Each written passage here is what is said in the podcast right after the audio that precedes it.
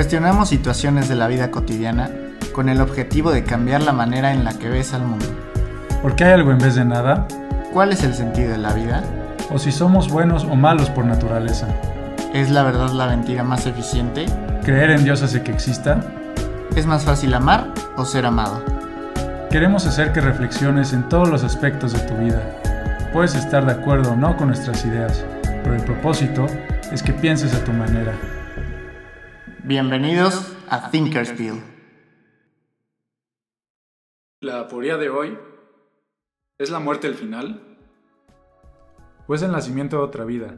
¿O nuestro acceso a la eternidad? ¿Acaso esto depende de nosotros y de nuestras creencias? Y si creemos que hay algo más, ¿nos estamos engañando y haciendo caso omiso a la ciencia? ¿O tal vez es la mejor apuesta que podemos hacer? ¿Por qué no pensamos nuestra existencia como una película?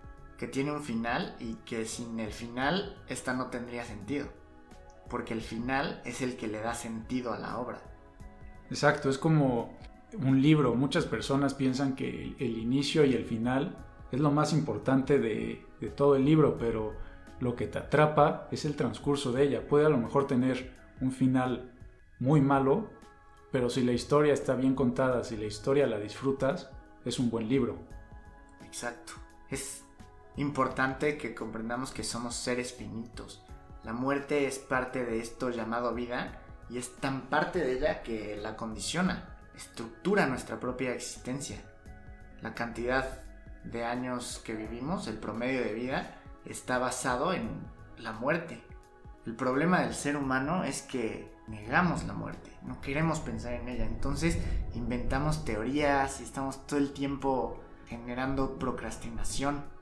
Al negar la muerte, de alguna manera falseamos nuestra vida y nos planteamos las cosas como si fuéramos infinitos. Pero cuando planeamos nuestra existencia, la muerte jamás entra en nuestros planes.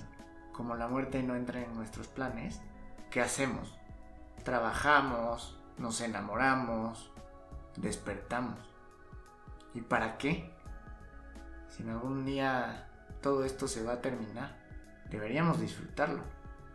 Y lo he intentado, pero es, es difícil, ¿no? Pues la sociedad ha impuesto un modelo de, de vida y hay que trabajar para vivir bien.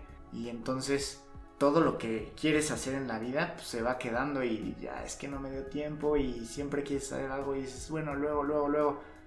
Y nada, y, más ahora que está de moda esto de el carpe diem, de vivir el momento. Se intenta, creo que más ahora que, nunca en, en, la historia de la humanidad, lo estamos intentando.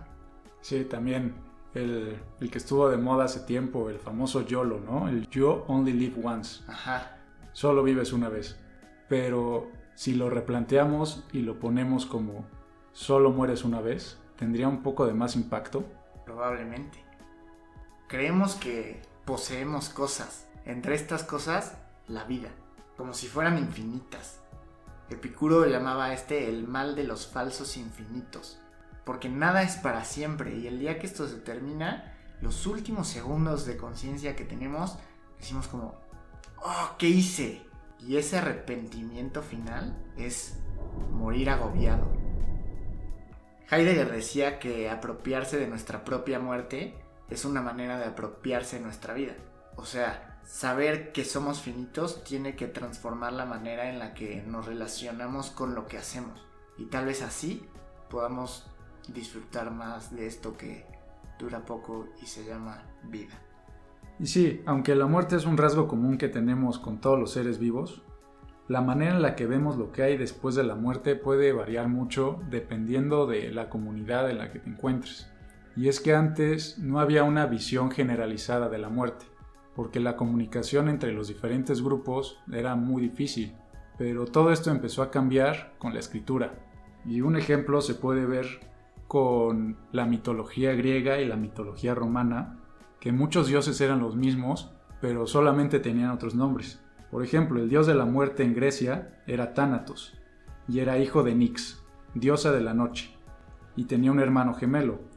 Y en Roma, el dios de la muerte se llamaba Mors, y era hijo de Nox, diosa de la noche, y también tenía un hermano gemelo. La literatura tranquiliza, tiene algo de religioso, busca calmarnos. La religión es un relato que busca darle sentido final a todo lo que hacemos en la vida. La religión, como la filosofía griega, sobre todo la de Platón, lo que hace es introducir si hay algo que perjudica la cuestión de la muerte, que es nuestro comportamiento durante la vida. Las religiones más exitosas a nivel mundial y el éxito del cristianismo es porque dio respuesta a lo que nadie puede dar respuesta, a la muerte. Y no solo a morir, sino a resucitar. Del sentimiento trágico de la vida, de Miguel de Unamuno, es uno de los libros que mejor describe esta situación. Cuando leemos los textos religiosos, hay que ponernos en una posición en la que seas creyente o no lo seas. Hay que leerlos con el criterio de que podemos abordar el tema y podemos separarlo, ¿no? La cuestión de la muerte sin los textos religiosos no se entiende. Y no porque los textos religiosos den respuestas, sino porque te ayudan a pensar la muerte de mejor manera. Porque la religión es la que más en serio se toma el tema de la muerte. La quieren resolver es más, hasta dicen que ya la resolvieron. ¿Pero qué creen las distintas religiones? ¿Cuáles son sus relatos? Ahorita solo abordaremos tres religiones y muy por encima porque son, son temas muy extensos, pero comenzaremos con el budismo. El relato del budismo se cree que comienza con Siddhartha Gautama. Él era un príncipe y en ocasiones iba a la capital de su reino para ver cómo vivía la gente. Y él vio a muchas personas Conoció a muchas personas, entre ellas viejos, enfermos, y en alguna ocasión vio un cadáver. Esto le causó algo eh, y ahí se dio cuenta de que todos los seres vivos sufren desde el nacimiento, sufren la enfermedad, sufren el envejecimiento y sufren la muerte. Y al comprender la resurrección, se dio cuenta de que esto se experimentaba una y otra vez. Y entonces nació en él un deseo, un deseo honesto de librarlos de ese sufrimiento abandonó a su reino y fue en busca de una meditación profunda, pero no se sintió satisfecho y se hizo asceta. Tenía una ingesta mínima de alimentos y una técnica de respiración, pero tampoco quedó satisfecho. Con el tiempo descubrió lo que se le conoce como el camino medio, un camino con moderación, sin hedonismo, sin grandes sufrimientos. Y en una ocasión, Siddhartha se quedó 49 días meditando y ahí logró conseguir la iluminación. Pero ¿qué pasa cuando una persona budista muere? Todas las cosas, incluida la vida, cambian, decaen y resurgen. Y nada es permanente, excepto los seres que llegan a la iluminación. Y hay diferentes tipos de reencarnación. Lo ideal es reencarnar en una persona, porque una persona es lo que está más cerca a la iluminación. El objetivo final de los budistas es romper con el ciclo, con el sufrimiento, que es el vivir. El objetivo es no volver a reencarnar, es llegar al nirvana. Porque el cuerpo después de morir no tiene importancia, al menos no como en otras religiones, porque la mente ha existido desde hace muchos años y no muere, solo, solo reencarnamos. También hay que tener en cuenta que el budismo es una religión sin dioses. Un Buda es un guía espiritual. Qué interesante toda la historia detrás de las religiones. El relato mitológico de Adán y Eva es un gran ejemplo para lo que vivimos hoy en día. El texto dice, andaban desnudos en el paraíso. El relato dice que pecan y comen del fruto prohibido y entonces Dios genera la caída, los saca del paraíso y los hace padecer todos los males que hay en el mundo. Al hombre lo condena a trabajar, lo dice Dios en la Biblia. Lo que hace con eso es decir que el trabajo siempre está asociado con el castigo, en el paraíso tenías hambre y nada más agarrabas lo que se te antojaba y te lo comías. El manifiesto comunista es uno de los tratados políticos más influyentes de la historia. Fue escrito por Karl Marx y Friedrich Engels eh, a mediados del siglo XIX y dice lo siguiente. Una sociedad comunista armónica donde satisfacemos nuestras necesidades y desarrollaremos nuestras capacidades sin necesidad de ningún tipo de trabajo abstracto. ¿Tengo hambre? ¿Cómo? Eso decía el Edén. Pero pecaron y cayeron. Y a la mujer la condena a dos cosas. parir con dolor y, como dice en la Biblia, Génesis 3:16, desearás al hombre, mas él te dominará. No hay que olvidarnos de que esta historia se inventó en una época de mucha violencia de género. Este tipo de proveniencia está al principio en el Génesis en función de un castigo. Lo que Adán y Eva perciben cuando caen es que están desnudos, ¿no? Y se dan cuenta, entonces se tapan, porque les da pena. Este estar desnudos es en realidad caer en un cuerpo y volverse mortales. Es ahí donde empieza la vida terrenal de Adán y Eva. Esa conciencia de desnudez, esa conciencia de que tienen un cuerpo y que por eso están desnudos. Porque tener un cuerpo es degradarse, porque el cuerpo es materia y la materia se degrada. Incluso Jesús se dio cuenta de esto. El más grande y famoso de los relatos es la muerte de Jesús en la cruz. Jesús crucificado primero se lamenta diciendo, Padre, ¿por qué me has abandonado? Es decir, él no quería morir, y menos de esa manera, pero al final lo acepta y dice, mi tiempo se ha consumado. Pero ¿qué pasa cuando nuestro tiempo se consuma? El cristianismo tiene diferentes prácticas y es muy variable lo que piensen sobre la muerte. Algunos creen que es un sueño temporal y cuando vuelva a venir Jesús van a despertar. Pero la creencia más generalizada es que es un camino, es algo necesario para que podamos pasar a la otra vida.